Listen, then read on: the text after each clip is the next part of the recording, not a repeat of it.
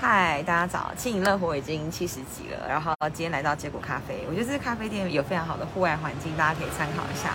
那今天的嘉宾延续我们上一次跟轻松聊的一种生活模式啊，我觉得这位嘉宾呢，他的生活模式跟他在推动的事情很值得大家作为一个参考。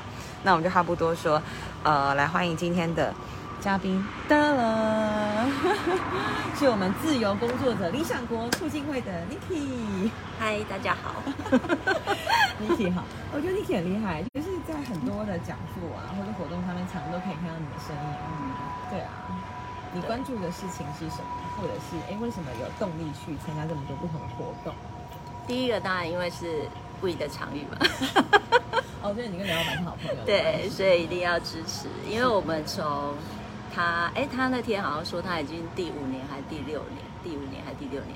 但是他那个从二零一六年左右，对，就是他中正店刚开幕没多久，我就到他那个场域，然后就超喜欢的，因为他那里就是一个共享的概念，对，他其实就是一直这些年来大家不管是世界趋势还是呃。年轻一代，我们要自己定位在年轻一代，对，都很向往的一种呃新的经济方式，就或者是生活方式，所以我就是一直在关注他那边，对，那尤其。我在那里也办了好几场的活动，然后刘大哥也都非常的支持，所以我们的缘分就是从那时候就一直到现在。OK，对，是因为有一个很棒的这样的 co-working space，然后他的活动你也基本上会参与，然后也会关注，也会举办这样。对，那可不可以跟我们说说这个自由工作者理想国促进会？你是你是召集人吗？是是，对，就是其实呃，我不晓得大家是不是都很有计划。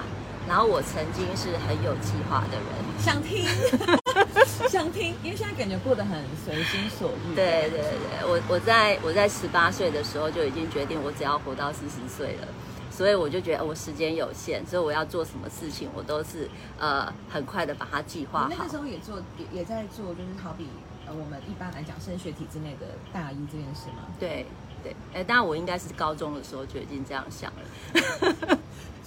你那时候就决定只要活到四十岁？对对对。什么原因？什么原因哦？可能因为那时候很喜欢看一些小说啊，然后发现这些那个留下事迹的人都很短命，所以以为所以以为大家都很短命，所以就发现哦，原来我只有那个四十岁的寿命的话，那我想做的事情要赶快去实现，所以我就一直是很有计划的人。然后就什么时候要毕业，什么时候要买房子，什么时候要结婚，什么时候要退休，就全部都想好了。都在四十岁，在十八岁到四十岁这段时间，就规划了未来二十年的时对，就把它规划好了。那你都逐步的完成了？对，都逐步完成。像我二十二十五岁就买房子了，对，然后三十岁就好不容易找到一个人要跟我结婚。现在呢？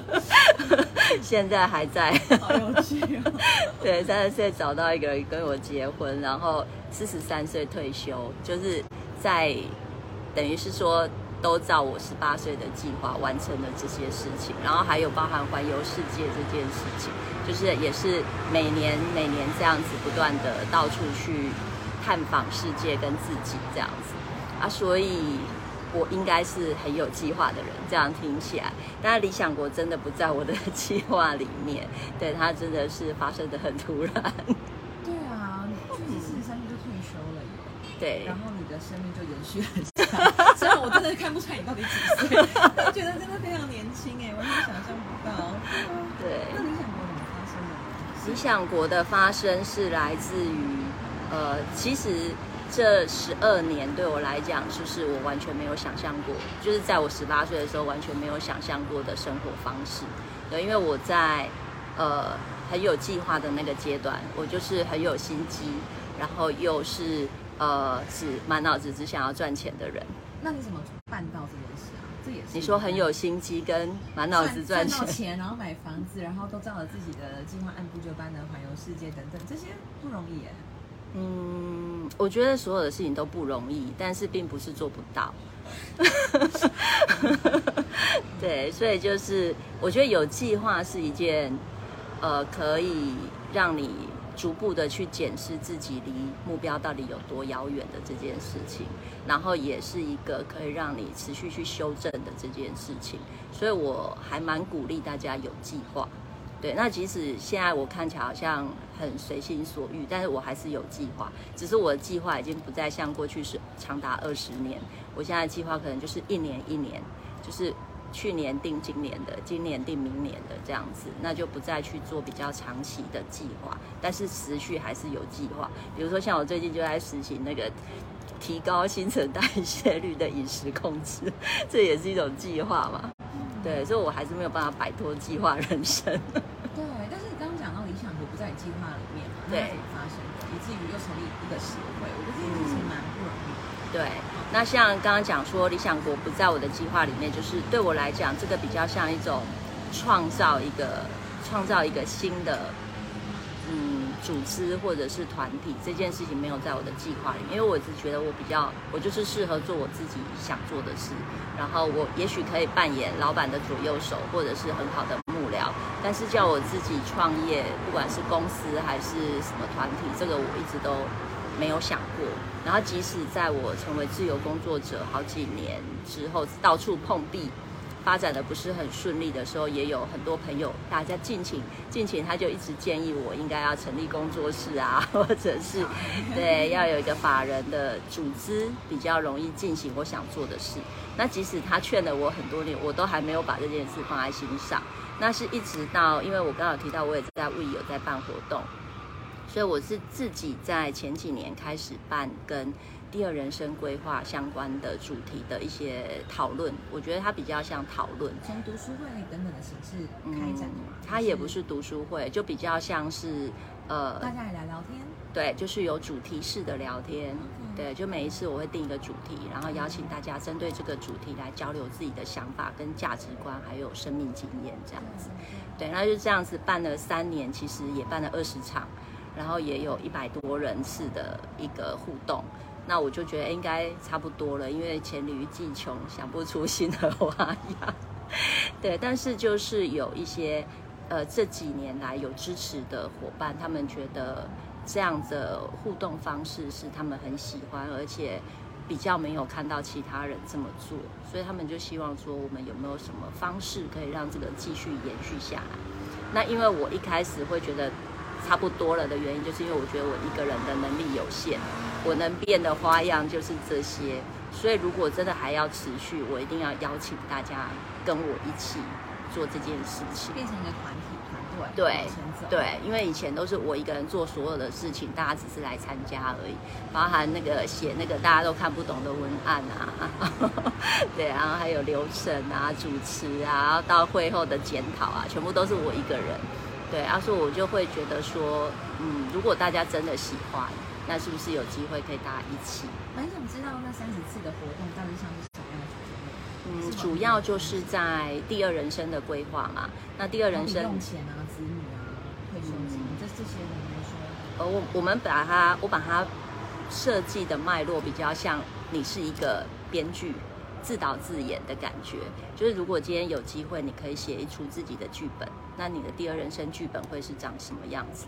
那只要跟写剧本、跟拍成电影有关的，我们都会把它当成主题来讨论。比如说像呃，你的主题到底会是什么？属于你自己的剧本的主题是什么？然后你需要选角嘛？因为不可能是你一个人从头到尾演完，所以你需要选角。那你需要经费来拍摄这些。然后召集了一圈，他们想要延续这个概念，所以就让本来小爱可能经营的这个组织，然后就无心中就哎成立了这样。对，就是呃，其实组织的成立也是经过我邀请的伙伴大家一起讨论出来的。比如说，大家就会想说，好吧，那真的要成立一个组织，那它会是什么形态？是合作社呢，还是公司呢，还是社团呢，还是是是什么样的形态？这个也是经过大家讨论。然后一定叫什么协会？就是因为要三十。对，一开始我们只有七个人，然后就突然变成要成立社团。那成立社团去查了法规之后，就发现，哎，全国跟高雄市的都一样是要三十个人。那当然成立全国的。对，那就突然就从七个人就变成了三十个人的社团这样子。所以这些的讨论就是现在就以协会的方式继续在进行。对对，那我们当初在。呃一开始设定这个组织的运作的方式的时候，我们就是采取一个很弹性的，不晓得大家有没有听过一种叫 Scrum 的 Scrum 的模式，就是它是一个弹性组成的专案编制团队。那根据某一个专案成立，那开始结束之后，它就解散了。那下一个专案的时候，我们又会重新再成立否这个组。的这个词是本意是什么？就是有一点像那个足球比赛的冲刺。对他们，他们在比赛的节奏里面，他们不是都会有战术嘛？对，是一次一次一次。对对对，这个战术就是这么做，这个战术就是这么做。那这么做，它可能会有什么样的结果？那我们讨论完之后，下一个战术我们又会怎么做？如果把它用那个时间管理法来看，我觉得很像是那种番茄时钟法的概念，就是我们不要选一个太长远的，像你刚刚讲的二十几年的，而且我们就用一年或者用多少时间对来进行这样专案，或许还比较容易达成。呃呃，相对非常的容易。相对非常的容易，而且而且你会觉得好，就算我一开始的设定出发都是错的，我也是忍一下就过了。大概是以多久为一个期程的？嗯，不一定哎，像其实这个概念也是从我去参加国际工作营来的。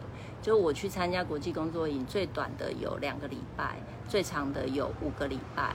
对，那它就是会针对你的时间长短的大的长短去。呃，界限你的这个专案的规模，还有你可以投入的状况，对，所以其实它就是可长可短。那我们目前这，我们从二零二一成立之以来，大概十几场的专案，目前大概最短的是两个礼拜就可以组一个专案，然后最长的有像去年的 EAP 方案长达六个月。那个是什么？可以跟我们说说？你说 EAP 吗？EAP 就是因为我们的宗旨是想要推动工作生活平衡，对。那因为工作生活平衡这件事情，以前我们的想法是啊，我们就社团自己想办法，会员自己想办法达到工作生活平衡就好。但是我后来有觉得这样子速度有点慢，因为比如说我们就是三十个人，那我们三十个人可以影响的可能就是身边的人。但是如果说我们可以进到企业或者是其他的团体组织里面，也去推广这件事情的时候，也许它发酵的速度会快一点。所以我们就在去年尝试去做了这个工作生活平衡方案的推动。对，那等于是要去找企业，然后企业主愿意让我们进到他的场域里面，跟他的员工聊这件事情。EAP for what？啊，EAP 就是员工协助方案。哦，对。对对对对对，那它的重点协助的重点就是找到工作生活的平衡。对，这要怎么做？听起来 很梦幻，很美，需要一些选择跟牺牲。听起来，嗯，您是说要达到这种生活工作的平衡，需要选择跟牺牲？我自己这样想，不确定。我觉得选择很重要。只要你做了你自己想要的选择，就没有牺牲这件事。哦，心态的问题。对，因为牺牲通常来自于不得已、无奈，或者是没办法。对，但是如果这个选择是你自己选的，通常牺牲的那个感觉会相对薄弱一点。对对，因为这是我自己选的嘛。对，那那即使我放弃了某一个部分，或者是呃，我必须要。呃，配合这个部分，但是相对的，我知道我会得到什么。对，它是一个，它不是一个有这个就没有那个的感觉。对，所以不管你放弃了什么，因为这是你的选择，你总是会得到另外一个，可能是你想要，可能不是你想要的。对对对。这样不管反正做了什么选择，听起来都蛮乐观。嗯，我觉得所有的选择不见得都是正确的。但是就算是错误的选择，因为刚刚讲那个专案的概概念嘛，我时间到了就结束了，所以我可以设定停损点，对，它不它不至于造成那个无法挽回或者是无法弥补的错误。那如果是在这个前提下，我觉得做选择就勇敢一点。那因为在这个自由工作者理想国促进会，你们是用一个乌托邦的概念。甚至还有自己的这个货币，跟我们很酷哎。对对，这是我们的乌币。然后其实它的概念就是一个价值交换。对，因为其实过去就是像我刚刚讲，我是满脑子只想赚钱的人，所以我过去是资本主义的拥护者。对我就觉得就是钱就是万能的，你就是有钱就不用担心其他的事情。但是到后来就会发现，哎，其实资本主义它其实塑造了一个阶级，哦，就是包含就简单讲职业来讲好了，为什么去定义某一些职业就比较？高尚、值得敬重，他可以获得比较高的报酬。哪些工作就比较呃，就必须要赚取一样的时间，他就是微薄的收入。但是他明明他做的是，对，而且他解决了我们不想要做这件事情的人的困难。对，那那为什么会是有这样的系统去决定谁的服务比较有价值，谁的时间比较宝贵？对，所以我们就用这种务必的概念，其实就是换一种思考的方式，是一样，是你的一个小时跟我的一个小时，其实是一样宝贵的。对，当然我们可以就自己擅长的事情去分享，或者是传递、去交流。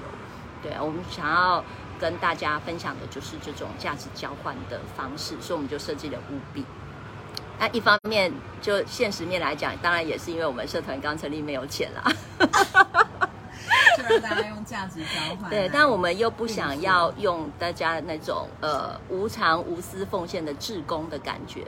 对，就是，就其实任何专业还是需要被计价。对对，用彼此的专业来互相计价。对对对，我们就是交换，我尊重你的专业，你也尊重我的专业，那我们就是就彼此的专业下去做交流跟跟学习。我觉得这是一个很重要的部分。那每个人的专业都。不应该有谁来说你的比较值钱或我的比较值钱，对，就是到了这把年纪就可以开始想这件事。但是十八岁我绝对不会这样想，所以现在你没有这么想也很正常。那那如果说好比我现在想要跟你交换，那我们会用什么样的方式来启动这个？我们我们目前就是如果是有呃加入我们的协会的伙伙伴，他就是会。提出说，哎，我想要跟大家分享或交流的主题会是什么？那它就会形成一个专案嘛。那它这个专案，或者是我们的，比如说像我们下个月要办的三一九幸福日的活动，所以他在协助我们的活动的进行，他就会取得五笔。哦，他需要付出对时间，以得到这个币，然后去交换他想要的东西。对，那其他人的专案，他可能也是。需要收取五币，那你就可以拿你赚取的这个五币去交换他的五币，这是一个交换的方式。那另外也有转让的方式，比如说，呃，我就是请你帮我一个忙，对，那我可能会说啊，我要请你吃饭或者是什么，哎，就是啊，大家都这么熟了，不用这样，那我就把我的五币转让给你，让你有机会可以去参加其他人办的活动，对，所以转让也是一个可以进行的方式，对。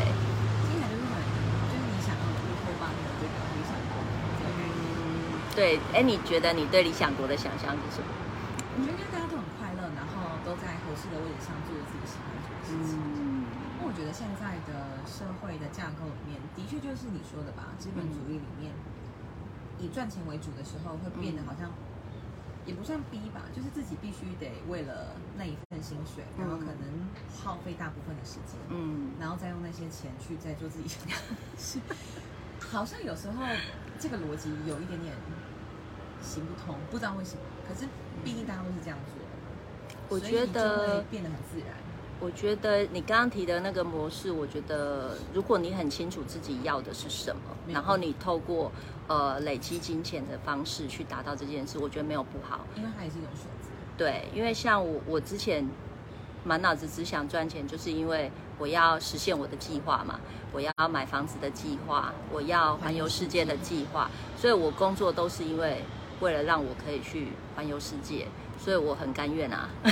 可是那听起来你已经财富自由，这件事情要怎么办起？因为对于可能年轻一辈的人来讲，目前买房或是环游世界这件事情是很遥不可及。嗯，所以就要回到你对这些事情的想象是什么样子的？比如说，像你一想到环游世界，你的环游世界的方法会是什么？哦，你不一定要搭飞机，对？对啊，对啊，我我要去。